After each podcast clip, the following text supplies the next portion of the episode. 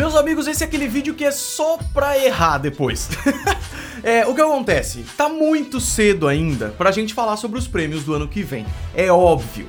Mas passado o draft, agora a gente já parou de imaginar para onde vão os jogadores, não sei o que. O draft acabou, cara. A gente já tem os times, ainda estão tendo algumas trocas interessantes aí. A questão do Aaron Rodgers tá uma baita de uma loucura. E aí já fica o recado principal. golinsports.com.br, você entra e sabe tudo que tá rolando no mundo da bola oval, não perde nada. Se cadastra lá, põe seu e-mail que uma vez por semana você vai receber as melhores matérias que a gente fez na semana. Você não perde nada, cara. Aqui no YouTube eu não consigo falar sobre tudo, mas lá no portal dá, porque tem redatores maravilhosos. Então corre lá, tá bom? Mas hoje a gente vai falar sobre os jogadores que podem ser os calouros do ano. E isso é muito interessante, cara, porque a gente passou pelo draft, a gente viu jogadores maravilhosos. Essa classe desse ano foi realmente, me parece especial. É claro que todas parecem especiais e aí chega na NFL e uns dão, se dão bem, outros não, é natural. Mas cara, eu tô muito curioso para ver como é que vai ser. Então eu peguei algumas cotações aqui de como estão as casas de apostas para os calouros para 2021. Lembrando que a premiação de calor ofensivo é diferente de calor defensivo, então a gente fala desses dois separados. Depois dessa vinheta maravilhosa, Gretão, vai!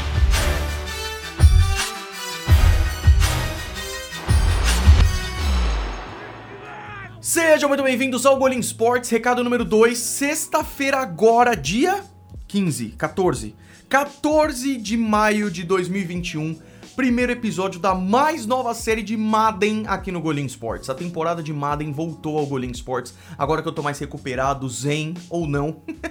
então fiquem ligados, se inscrevam aí, tá bom? Então, meus amigos, é o seguinte...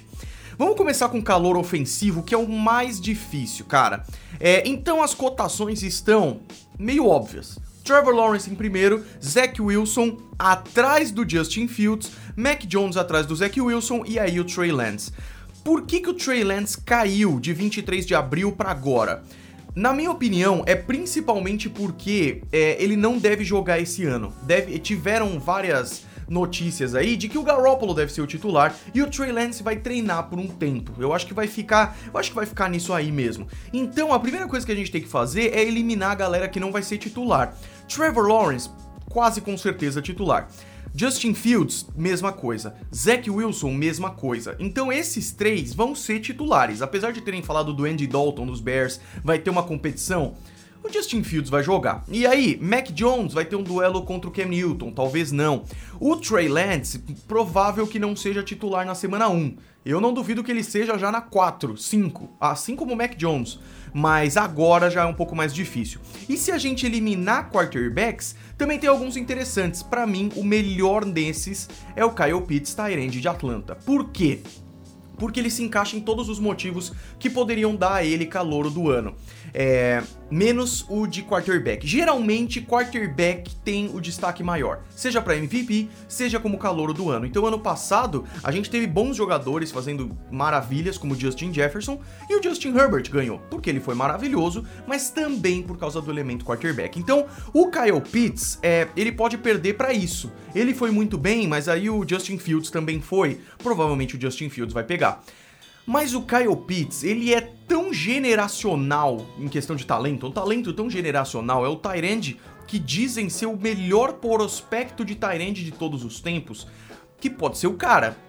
Atlanta tem o Julio Jones, Atlanta tem o Calvin Ridley, pelo menos por enquanto tem o Julio Jones, é, e tem o Matt Ryan, que é um excelente passador. Então o, Ka o Kyle Pitts, em um time que tá em rebuild, mesmo tendo nomes maravilhosos, ele tem o cenário perfeito para ser um calouro top. Então o Kyle Pitts também é um bom palpite. Jamar Chase em Cincinnati, mesma coisa. A questão do Jamar Chase é que ele vai estar tá lá junto com o Joe Burrow, não sei o que, e vai estar tá com outros bons jogadores, assim como o Kyle Pitts em Atlanta, beleza. Mas o Jamar Chase também é uma das boas possibilidades. Najee Harris em Pittsburgh. Pittsburgh é um time que precisava muito de um jogo corrido. Se o Najee Harris voar nível Derrick Henry, pode dar certo. Eu não acredito que isso aconteça. Então, aí tem uma galera, né? Os outros wide receivers, Jalen Waddle, Devonta Smith, o Kadarius Stone em Nova York, até Rashad Bateman, Elijah Moore, Terrence Marshall Jr. e Rondell Moore estão na disputa, mais para trás, pelo menos nas apostas. E claro que tudo pode acontecer, até os running backs, o Trey Sermon, o, o Travis Etienne e tudo mais.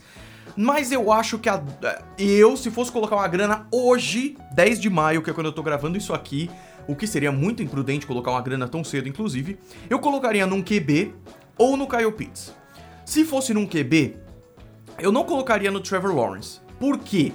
Porque o Trevor, o Trevor Lawrence, apesar das suspeitas de Tim Tebow, que vai dar uma arma nova para ele, apesar das novas armas, apesar da linha ofensiva, ainda é um time em rebuild. E eu não acho que eles vão voar esse ano. Então, o Trevor Lawrence mesmo num time que não tá voando, pode ser o calor do ano. Os, os Chargers foram assim. Os Chargers eram um time que a linha ofensiva tava defeituosa, não tinha os melhores recebedores, mas o Justin Herbert foi o calor do ano. Isso pode acontecer.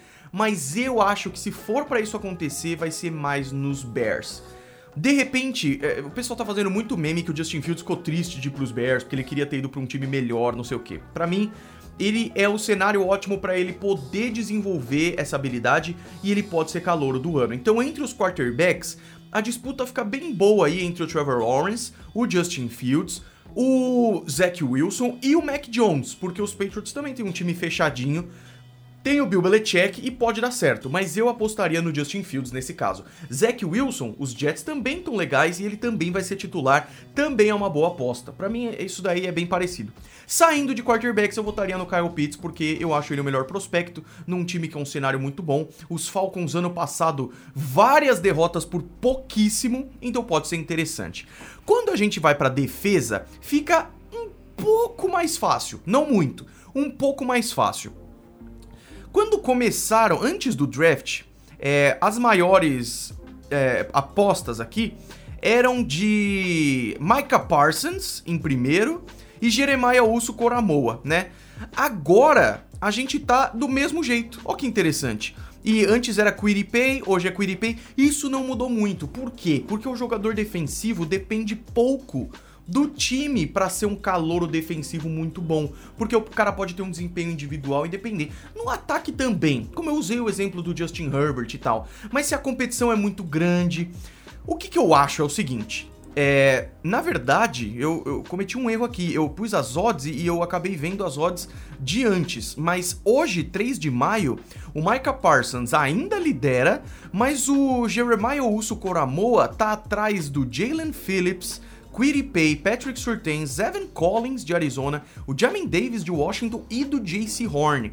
E eu entendo por quê, porque provavelmente eles mesmos estão me contradizendo. O Jeremiah Uso Coramoa, se ele fosse para um time em que ele fosse mais protagonista, talvez ele pudesse ter um desempenho maior, fazendo sexo sozinhos e tudo mais. E é verdade, olha só. Que coisa linda para minha credibilidade eu mudar de opinião no meio de um vídeo, mas às vezes acontece. Talvez para calor defensivo, é, a, a, o contexto de ter outros jogadores na mesma posição, porque você tá. O Jeremiah Uso Kuramoa, gosto muito do cara, gosto muito do cara. Caiu bastante na board, principalmente por causa dos problemas que ele tem é, médicos e também pela sua altura e peso. Mas eu gosto muito do cara. A questão é que lá ele tá junto com o Miles Garrett, ele tá junto com o Jadavion Clown e tudo mais. Mas a minha aposta para calor defensivo do ano seria a mesma que tá tendo nas casas de aposta americanas. Micah Parsons, cara. Por quê? Sean Lee não tem mais. Leighton Van Der Esch, problemas de lesão e tudo mais. Jalen Smith, é... Micah Parsons. Então o Micah Parsons, ele chega, junto com o Jabril Cox, que também é um cara legal de LSU draftado esse ano, ele chega no corpo de linebackers dos Cowboys com tudo para ser um baita de um protagonista. Ele também é um baita de um talento. Se os Patriots pegassem ele na 15, eu como torcedor ia ter ficado muito feliz, porque ele é um cara que é, é, não, não se deve passar. Então eu gosto muito do Micah Parsons ganhando o calor defensivo do ano, porque ele pode ter um protagonismo gigantesco em Dallas. Aí a segunda na casa de apostas é o Jalen Phillips, e vocês podem ver que a maioria é linebacker e edge, porque é o sec e tudo mais, o edge é, o, é a superestrela da defesa, né? Então Jalen Phillips e Quiripay em Indianápolis também pode ser bem bacana. Aliás, em Indianápolis, notícia de hoje, pegaram o Eric Fisher, que era tackle do, de Kansas City, isso é bem bacana. Aí o primeiro que vem que é fora dessa posição é o Patrick Surtain, e aí depois o JC Horn e o Greg, ah, isso, e o Greg Newsom por, por Cleveland mais atrás atrás do Gregory Rousseau, atrás do Aziz Ajulori e atrás até do Jeremiah Uso Kuramoa. O Patrick Surtain, ele chega numa defesa de Denver muito interessante, que ele também pode ser um protagonista muito bacana. Então é um cara que eu também apostaria legal para calor defensivo do ano. Mas eu só vejo ele ganhando calor defensivo do ano se o Micah Parsons e esses outros edges muito tops não tiverem um desempenho de calor defensivo, entendeu? Então o Patrick Surtain pode voar, mas também tem uma pequena hierarquia aí para prêmios para jogadores defensivos, que normalmente é linebacker e edge, tá? Então, eu vou até pesquisar uma coisa.